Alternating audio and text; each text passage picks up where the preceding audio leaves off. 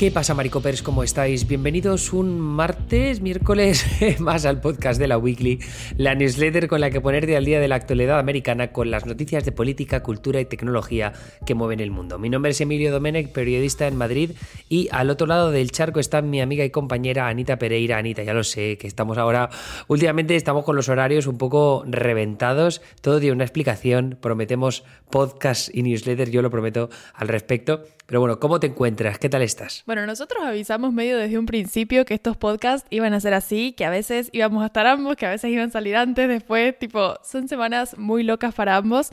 Así que bueno, nada, contentísima de poder estar acá y contentísima de que me acompañe el clima, porque hasta hace una semana en San Juan no se podía existir. Así que un poco ahora que las temperaturas han bajado y tenemos 20 y pico, ¿no? Bueno, puedo existir, ser persona, estoy contenta, así que nada, genial, pa'lante. Yo no tengo permiso para quejarme del frío en Madrid porque he vivido el frío en Nueva York y sé que mis amigos que todavía quedan allí están pasándolo bastante jodido, pero es verdad que me ha tocado bastante la moral eso de salir a sacar a Cuenta por las mañanas, a mi perra, Cuenta, y estar a menos cuatro, mm, bajo cero, evidentemente. Pero de momento eh, estoy mucho más contento porque este último fin de semana ha sido Madrid maravilloso, o sea, unas temperaturas primaverales prácticamente y me han permitido mm, reencontrarme con las calles, con paseos nocturnos que no estás acojonado del frío que hace.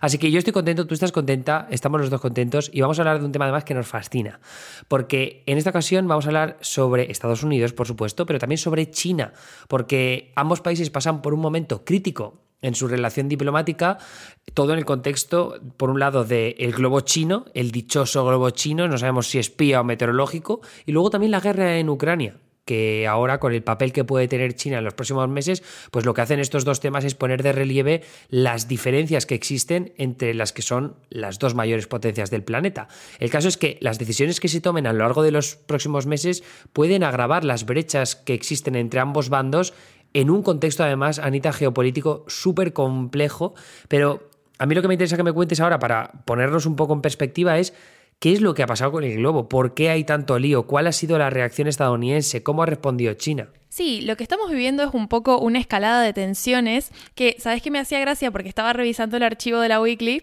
y veía que a fines de noviembre del año pasado tenemos una newsletter que literalmente se titula Se ha calmado Biden con China.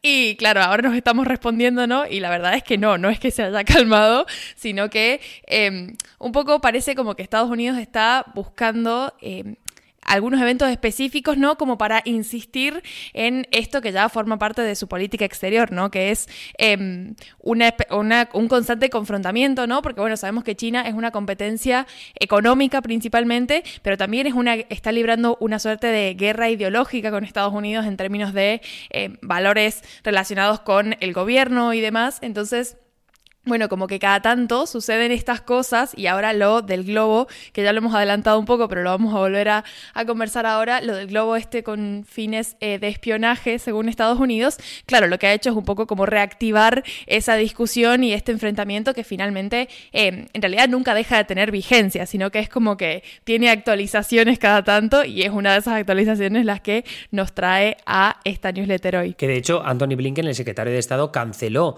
un viaje de alto nivel que tenía previsto hacer a China para reunirse con el mismísimo Xi Jinping, todo esto a raíz del globo chino, y ahora Anthony Blinken de nuevo, después de reunirse con el... Eh, es el representante de Asuntos Exteriores, ¿no? Se llama...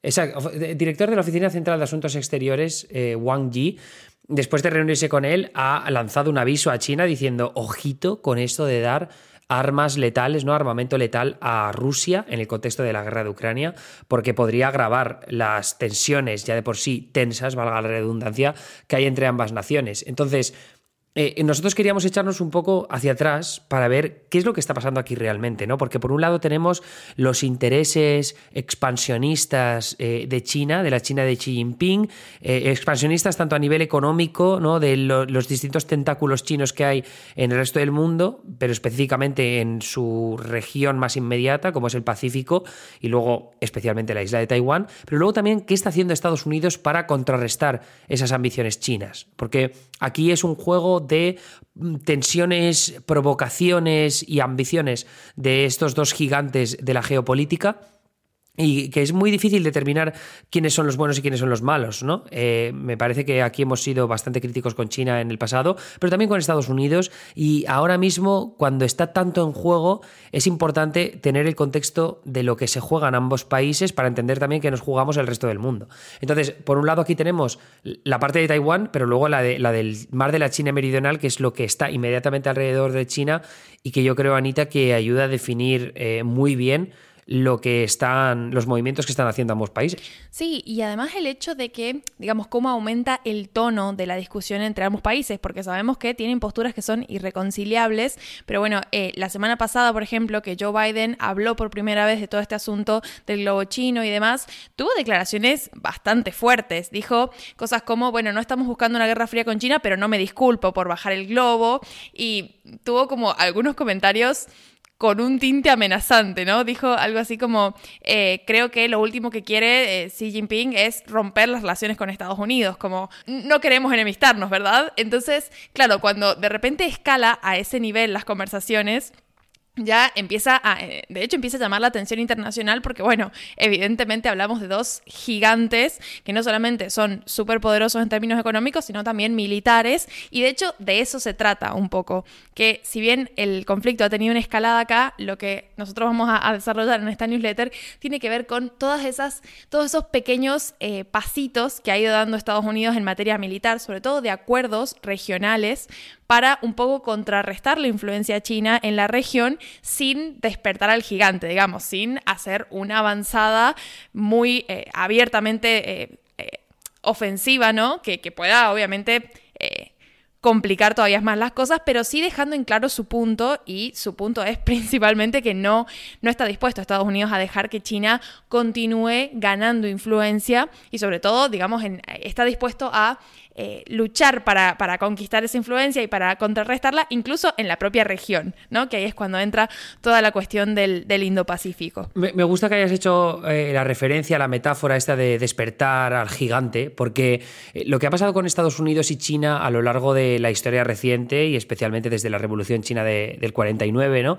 Que eh, después de los años 80 mm, se había buscado la pretensión de que China se abriera el mundo, ¿no? Y que conforme China poco a poco se fuera abriendo a nivel económico, eso permitiría la entrada de nuevas ideas, de esta idea de la entrada en el nuevo capitalismo, de que los ciudadanos chinos empiecen a beber de la cultura eh, que viene desde el, exterior, desde el exterior y eso pues terminaría inclinando la balanza hacia China se hace un país democrático. No hemos visto esa tendencia, hemos visto que en realidad las raíces culturales y sociales de China son demasiado profundas como para que la influencia que viene desde el extranjero sea capaz de cambiar eh, el rumbo que había tomado el Partido Comunista chino a lo largo de tantos años. Entonces, conforme eh, China ha crecido al nivel que estamos viendo en estos momentos, ¿no? que es una potencia económica increíble, que ha estado cerca de quitarle el liderato a Estados Unidos, pero ahora con todo el tema del COVID y demás, pues ha habido un frenazo bastante importante, pero es que luego también en materia tecnológica estamos viendo cómo muchísimas compañías eh, toman el, liderato con respecto a Silicon Valley, ¿no? que durante tanto tiempo mm, ha, sido, ha estado a la vanguardia. Y ahí, pues, por ejemplo, TikTok, ¿no? Con ByteDance es el ejemplo paradigmático de ello. Entonces, eh, lo que ha ocurrido ahora en estos últimos años es que las administraciones de Obama y luego Trump y Biden, pues han empezado a cambiar eh, la, tesitura, el statu quo, y a decir, oye, China, ojo, que no está yendo en la dirección que nosotros teníamos pensado, ahora hay que cambiar el foco, ¿no? Antes estábamos pensando siempre en Rusia y en nuestros rivales clásicos, hmm. pero ojito con China.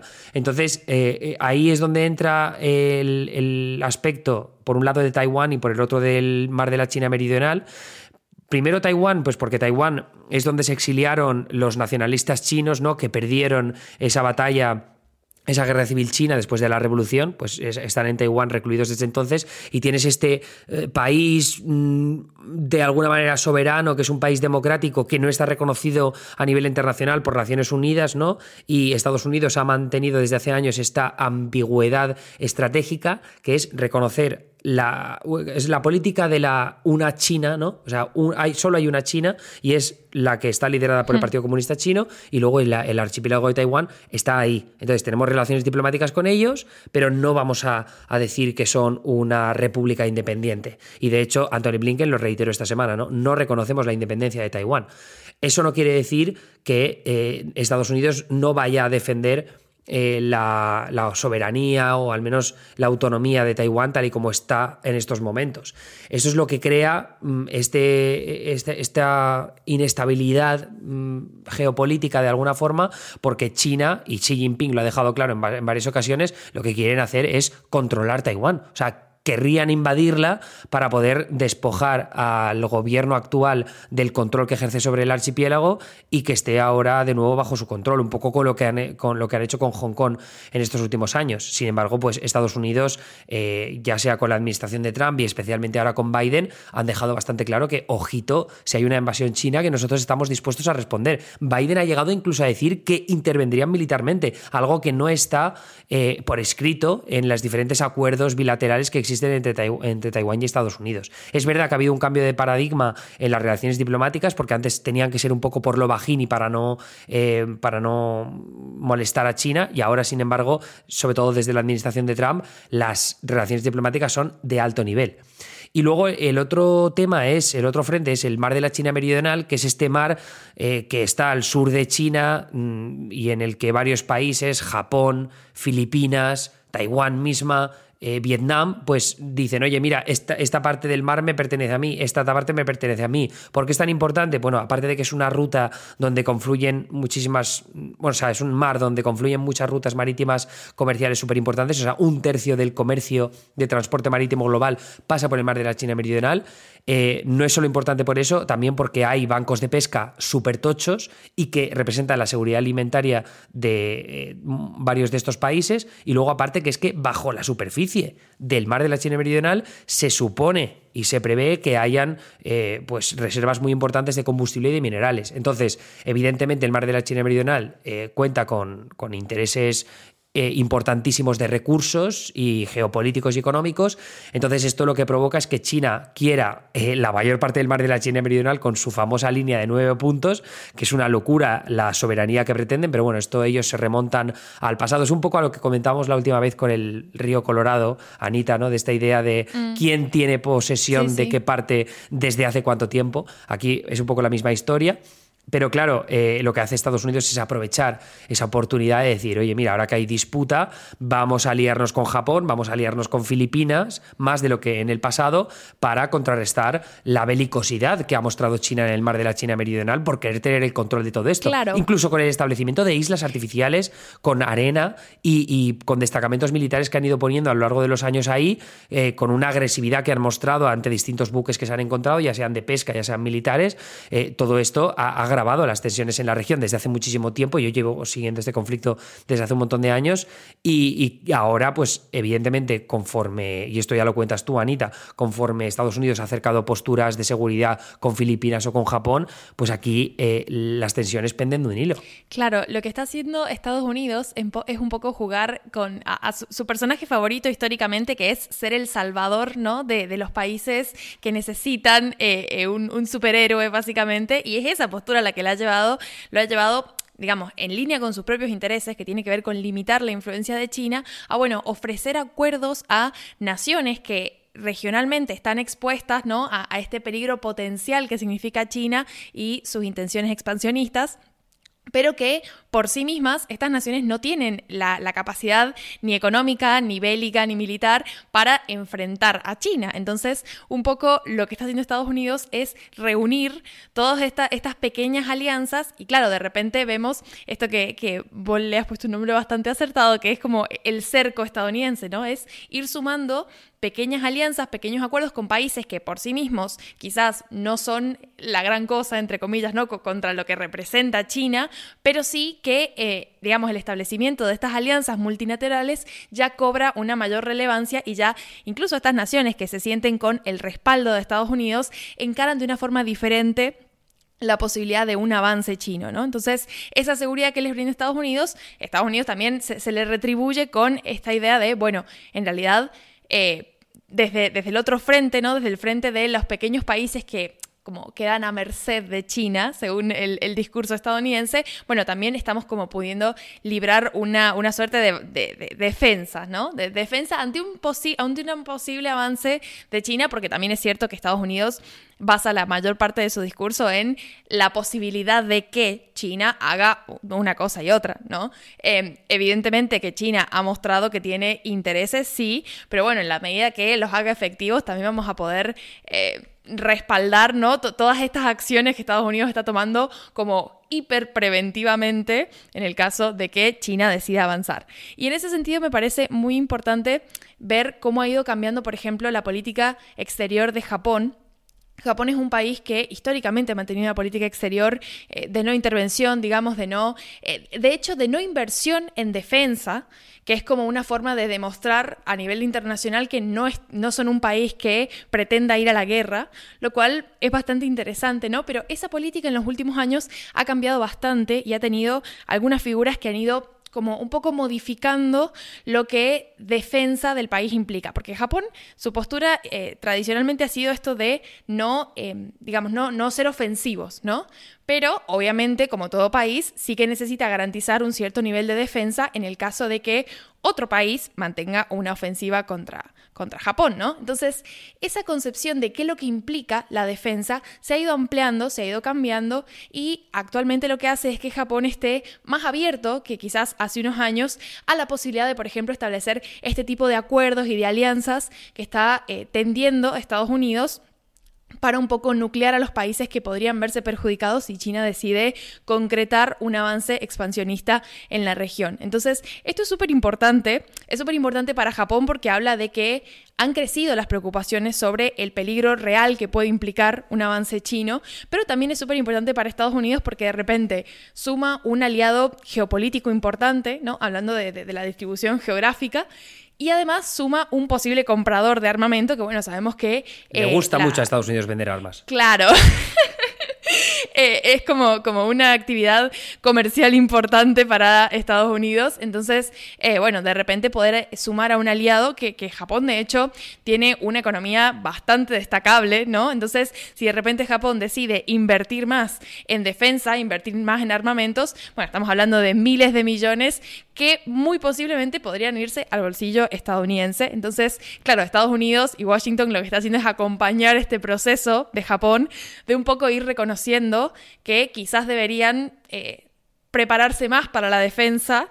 Y bueno, esto se traduce en acuerdos, en cuestiones, digamos, de, alianzas multilaterales, que de hecho siempre han sido la piedra angular del enfoque de seguridad de Japón, pero bueno, como que ahora tiene menos restricciones o menos límites que antes. Es como que los discursos se han vuelto mucho más... Em, mucho más cortantes, mucho eh, menos eh, esta cuestión no diplomática de tratar de bajar un poco, de, calmar las aguas. Bueno, eso es lo que estamos viendo ahora, que es como cuando hay un evento como este de los globos, las cosas escalan muy rápido. Entonces, eso es lo que levanta de repente muchas preocupaciones sobre un posible avance y luego al menos hasta ahora, se han ido calmando. Pero tenemos como picos, ¿no? De actividad en los que de repente pareciera que en cualquier momento o China puede avanzar. Me, hace acordar mucho a lo que pasó en su momento cuando Rusia invadió Ucrania, ¿no? Que de repente habían muchos titulares que decían, bueno, Rusia dio el paso de invadir Ucrania, China va a dar el paso de invadir Taiwán.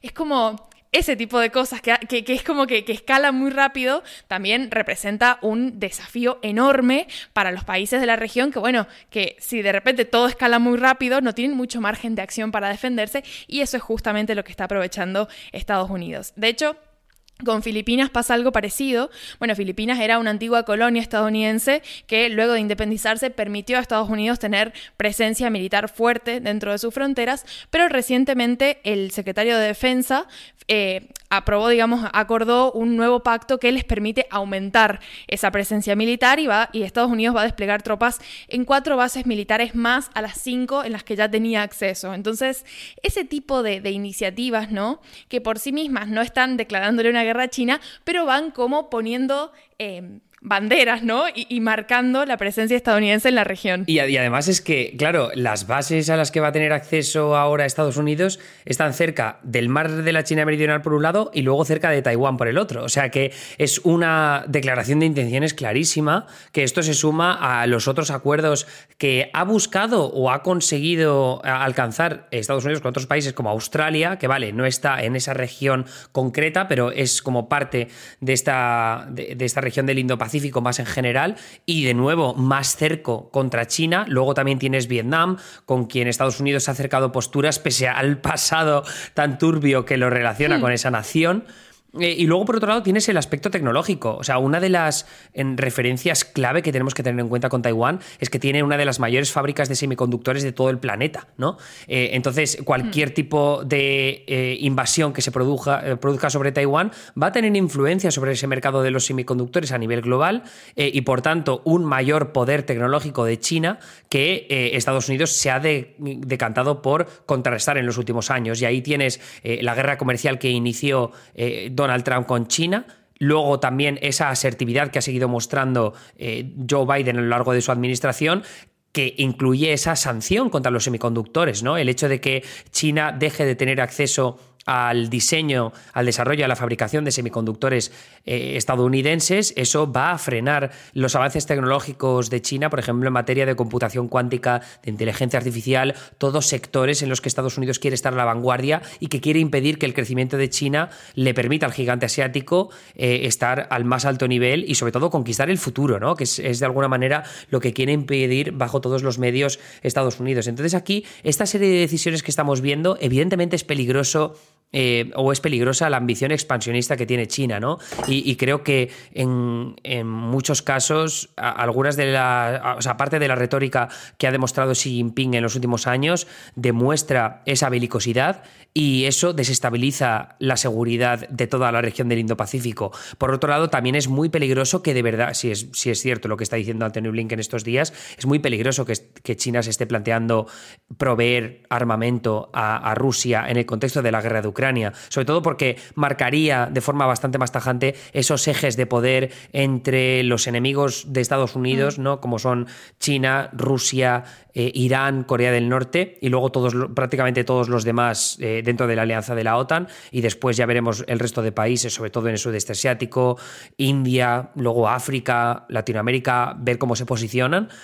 Pero a, mí lo que me preocupa de todo este asunto es cómo esta toma de decisiones, eh, tanto el cerco estadounidense como las ambiciones expansionistas de China, como todo lo que lo rodea, eh, al final lo que hacen es crear unas tensiones diplomáticas cada vez más peligrosas que cualquier movimiento en falso puede desatar un conflicto mucho peor de lo que hemos visto en los últimos años. Entonces, eh, queríamos sentar las bases, los cimientos de, de, todo lo que está ocurriendo en estos momentos, porque ahora mismo, como digo, cualquier decisión, cualquier peón que caiga en el lugar equivocado, puede desencadenar algo que no estamos preparados todavía para, para lidiar con ello. Sí, en, en, ese sentido creo que, digamos, como ante estas dos posibilidades, ¿no? El hecho de que China decida dar el paso de apoyar a Rusia en la guerra con Ucrania o que decida avanzar sobre el mar de la China meridional y, sobre Taiwán, creo que la diferencia, ¿no? posiblemente tenga que ver con qué lugar va a ocupar Europa en ese contexto. Porque sabemos que Estados Unidos va a responder,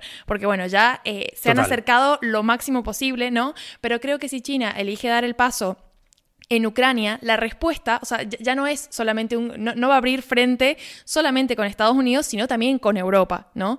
En cambio, eh, digamos, la cuestión del mar de la China Meridional es un poco más, creo que eh, tiene como más eh, aristas, ¿no? Que hace que no necesariamente una avanzada de China en el mar meridional desate una respuesta unificada de Europa, como probablemente sucedería si avanza en Ucrania. Entonces, creo que por eso es tan importante poner la atención en el mar de la China Meridional, porque es donde donde China tiene más em, posibilidades de hacer eh, fuego a discreción, entre comillas, ¿no? Como esto de hacer algunas avanzadas que quizás no tengan una respuesta tan contundente como para obligarla a dar marcha atrás. Así que bueno, súper pendiente de esta región porque evidentemente em, están pasando muchísimas cosas muy importantes para el panorama global. Y de hecho, algunos de los enlaces que os hemos ido compartiendo por la newsletter, eh, me parece que aparte de ampliar información, son fascinantes de leer y de profundizar en ellos. El New York Times ha hecho reportajes formidables, eh, interactivos y visuales sobre el mar de la China Meridional para entender un poco mejor qué es lo que está pasando ahí.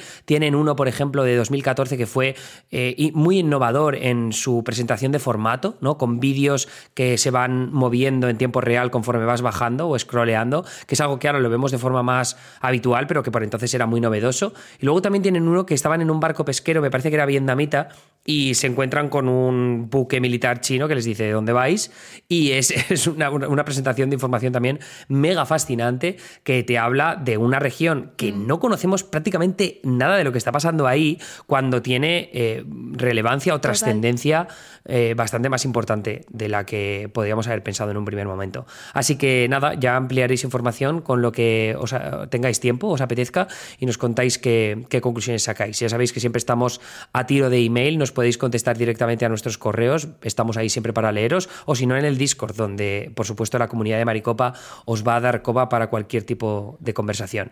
Y por supuesto, si queréis considerar eh, suscribiros a la newsletter premium de la Weekly, que recordad que pese a nuestros horarios un poco locos de últimamente, mm, vamos a estar ahí dando con nuestras columnas de política Latinoamérica, que siempre las toca Anita. Luego yo voy a hablar de tecnología y de Hollywood, ahora que se acercan los Oscars, bastante importante.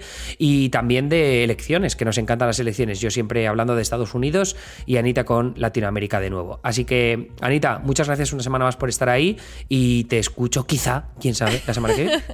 Así es. Adiós.